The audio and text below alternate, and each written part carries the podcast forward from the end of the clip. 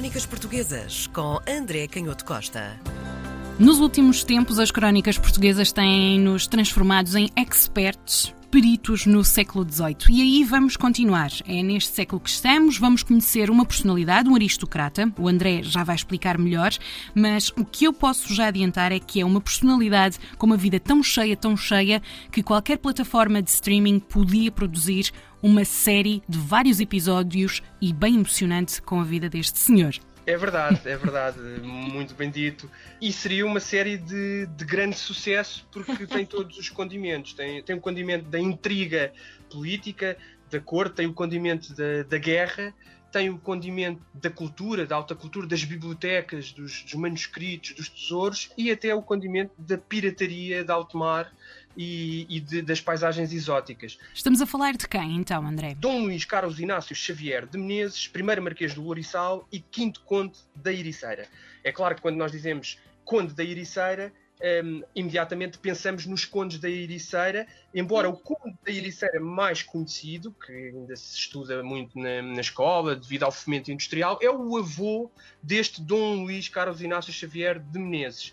Mas o que é importante nesta vida, publicada em 1743, precisamente uh, um ano depois dele ter morrido, o mais importante desta vida é de facto uh, ser um emblema e um circuito de muitos, muitas das dos problemas, muitos dos, dos incidentes característicos deste século XVIII português. Ele começa logo, Dom Luís de Menezes, começa logo por ser educado, claro, na sua casa, mas por ir para a guerra, para a Guerra da Sucessão de Espanha e por participar em alguns dos episódios mais, mais importantes, como o cerco a Campo Maior, onde ele, ainda muito novo, se eh, notabiliza por ter defendido uma das brechas da muralha durante esse cerco do exército franco-espanhol eh, feito a Campo Maior, e ele consegue tendo comandado uma força de 500 infantes, consegue fazer recuar a cavalaria do inimigo. Enfim, é, é um tipo de elogios que é também típico deste início do século XVIII. Mas depois, menos típico, é a viagem dele como vice-rei da Índia uh, a partir de 1717, em que é nomeado apenas com 27 anos. O livro fala de, daquilo que depois vai figurar em diferentes crónicas e nas histórias do século XX como os horrores causados pela colonização portuguesa na Índia. De facto, os horrores estão lá documentados mesmo nas fontes da época, as batalhas, onde era comum, enfim, morrer gente na ordem das 1500, 2000 pessoas, e, e, portanto isto acontecia com bastante frequência, mas também é preciso que se diga que estes confrontos militares aconteciam num contexto muito, muito complexo para figuras que, como o Quinto Conde da Ericeira, tinha que movimentar-se num território cheio de rivalidades, de lutas entre reinos locais, de alianças, de usurpações dos tronos, aquilo que permitia muitas vezes aos vice-reis manterem a permanência do rei de Portugal naqueles territórios era precisamente o facto de a região ser uma região em conflito permanente e o rei de Portugal e o seu representante, neste caso o vice-rei, jogavam um pouco com essas rivalidades e utilizando, ah. claro, aquilo que era o, a tecnologia de guerra, sobretudo os navios,